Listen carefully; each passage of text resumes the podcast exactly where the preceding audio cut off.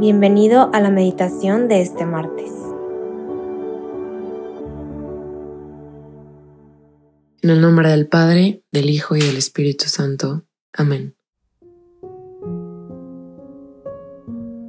Ven Espíritu Santo, llena los corazones de tus fieles y enciende en ellos el fuego de tu amor. Envía, Señor, tu Espíritu Creador y se renovará toda la tierra.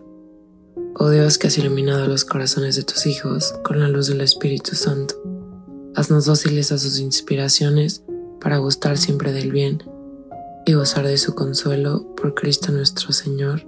Amén. El día de hoy meditaremos el Evangelio según San Mateo, capítulo 19 del versículo 23 al 30. En aquel tiempo Jesús dijo a sus discípulos, En verdad les digo que difícilmente entrará un rico en el reino de los cielos. Lo repito, más fácil le es a un camello pasar por el ojo de una aguja que a un rico entrar en el reino de los cielos.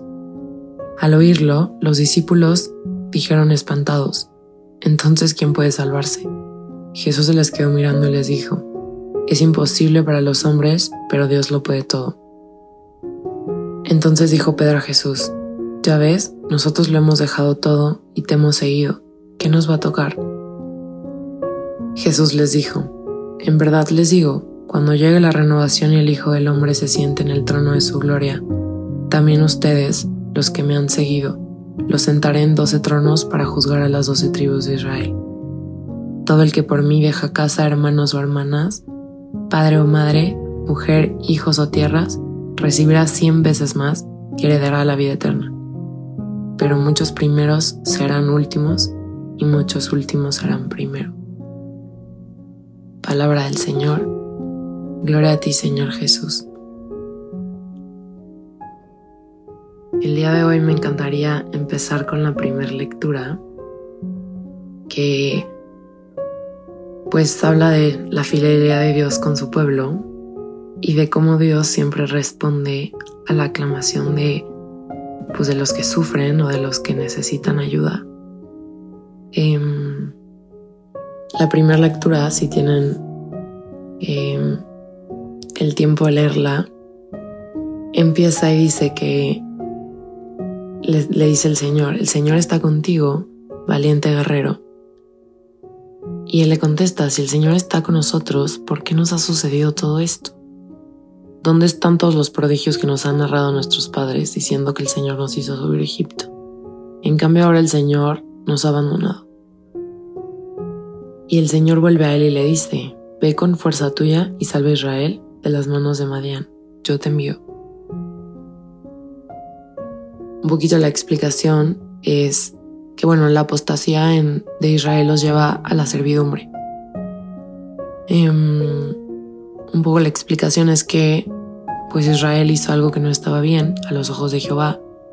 Jehová los entrega en las manos de Madián por siete años y, y la mano de Madián prevaleció contra Israel, es decir que pues vivieron en cuevas y montes y cavernas y, y era como una opresión de Madián hacia el pueblo de Israel y se supone que es debido al pecado de Israel eh, que los lleva pues a la humillación.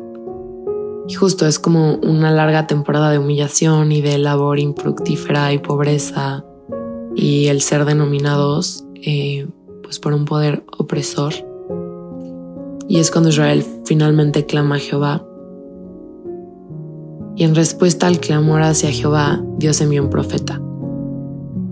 Y dice que cuando los hijos de Israel claman a Jehová a causa de los madianitas, Jehová envió a los hijos de Israel a un varón profeta, el cual les dice, así ha hecho, así ha dicho Jehová, Dios de Israel, si yo los hice salir de Egipto y los saqué de la casa de la servidumbre, los libré de la mano de los egipcios y de la mano de todos los que los afligieron, yo soy Jehová, su Dios, y no temerán a los dioses de los amorreos. Entonces es como Dios recordándoles que pues no los va a abandonar y siempre ha estado ahí. Y, y eso Dios habla por medio del profeta, recordándoles a Israel todo lo que ya ha hecho por ellos en el pasado. y justo es para enfrentar su crisis actual. Y sí, como la desilusión por la que habían pasado. Y esto les recuerda el amor de Dios, el amor que pues los ama lo suficiente para librarlos de Egipto y que los sigue amando para ahora librarlos de la, de la mano de los madianitas. Y nos recuerda pues el poder de Dios y el poder de Dios de querernos libres y de, y de responder a ese llamado o a esa pues exigencia. Y Dios les contesta, pero pues no, no obedeció mi, mi voz. O sea, Dios envía este mensajero para decirles que, que el verdadero problema estaba en que no era en que los madianitas fueran muy fuertes y que eran los que oprimían a Israel, sino que el problema empezaba primero por pues por Israel y por la desobediencia. Y justo pues ellos no entendían y es ahí donde el clamor a Dios no significaba que ellos reconocían o se arrepentían de su pecado. Y, y es cuando ellos exigen y preguntan, ¿dónde están todas tus maravillas que nuestros padres han contado? Y bueno, Jesús le contesta, ve con esa fuerza. Y es difícil ver que, que pues él tenía alguna fuerza porque pues justo dice yo soy el más chico y el más pobre. Y, y nos podemos llegar a pensar como él, pues cómo salvaré yo a Israel, o sea, cómo, cómo saldré yo de esto. Y, y Dios al final hace la afirmación y le dice, yo estaré contigo y los derrotarás como, como un solo hombre. Y es la seguridad de Dios hacia, hacia Gedeón, que no estaba edificada sobre la confianza en él, sino en la seguridad de que Dios estaba con él y lo iba a hacer de la mano con él. Y es eso, es importante sabernos enviados, es importante saber que, que Dios nos ama, que está con nosotros y que en el momento en el que tiene que llegar, su palabra pues, pues nos llega y nos da vida y nos vuelve a dar esperanzas. Y es cuando le responde, si yo, si he hallado gracia delante de ti, dame una señal de que has hablado conmigo y te ruego que no te vayas. Y es ahí donde, donde él reconoce y demuestra y dice, pues he visto al ángel del Señor. Y, y es la aparición del ángel de Jehová completamente humana y demostrando pues la fidelidad de Dios. Quise hacer hincapié ahorita en la primera lectura porque me parece, me parece hermoso cómo Jesús responde. Jesús responde en todas las circunstancias de nuestra vida y, y responde cuando tiene que responder. Y creo que responde justo en lo que dice el Evangelio, cuando, cuando nos vaciamos de nosotros mismos. O sea, cuando, cuando dejamos todas las seguridades que tenemos y cuando, cuando viene Dios interpela todo eso y nos llena. Y es por eso que nos da el 100%. Creo que este Evangelio puede ir dirigido también pues a los sacerdotes o a las personas consagradas a Dios que, que literalmente lo dejan todo. Pero yo creo que estamos llamados a, todos estamos llamados a, a vaciarnos de nosotros mismos y a volvernos a llenar de Dios y llenarnos de su amor y, y hacer de nuestra vida un reflejo de Él y, de su amor en nosotros.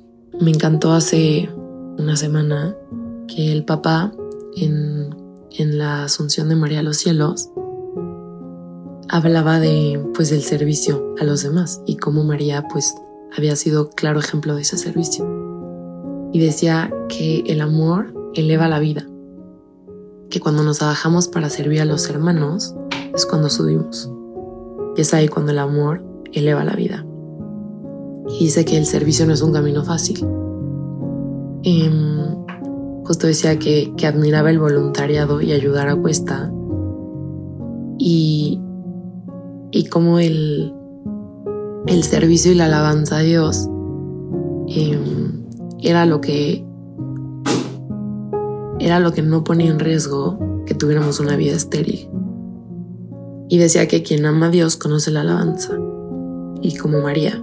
Entonces, pues me encantaría que reflexionáramos sobre cómo tal vez el servicio y, el estar para los demás y, tal vez el perdonar y el ser una mano y, Y el ser un apóstol, en todo el sentido de la palabra, es lo que realmente es vaciarnos de nosotros mismos, vaciarnos de nuestras seguridades, de seguridades materiales, seguridades tal vez em, físicas. Y, y bueno, me encantaría terminar con lo último que dice que los primeros eran los últimos y los últimos eran los primeros. O sea, aquel que cree que es más grande se tiene que volver el que sirve, el más pequeño. Y, y si Dios nos da la posibilidad de ser el primero, comportarnos como los últimos.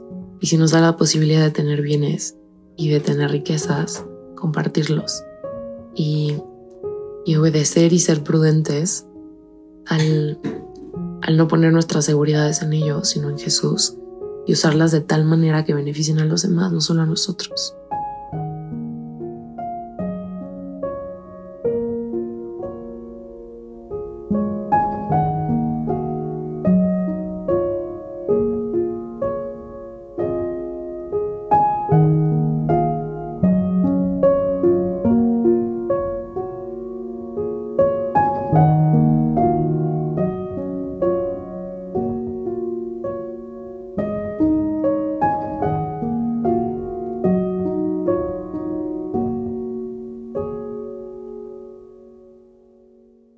Damos gracias, Señor, por todos los beneficios recibidos, a ti que vives y reinas por los siglos de los siglos. Amén. Cristo Rey nuestro, venga a tu reino. María, Reina de los Apóstoles, enséñanos a orar.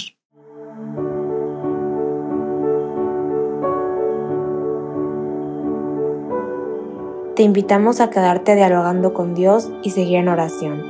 Nos escuchamos mañana.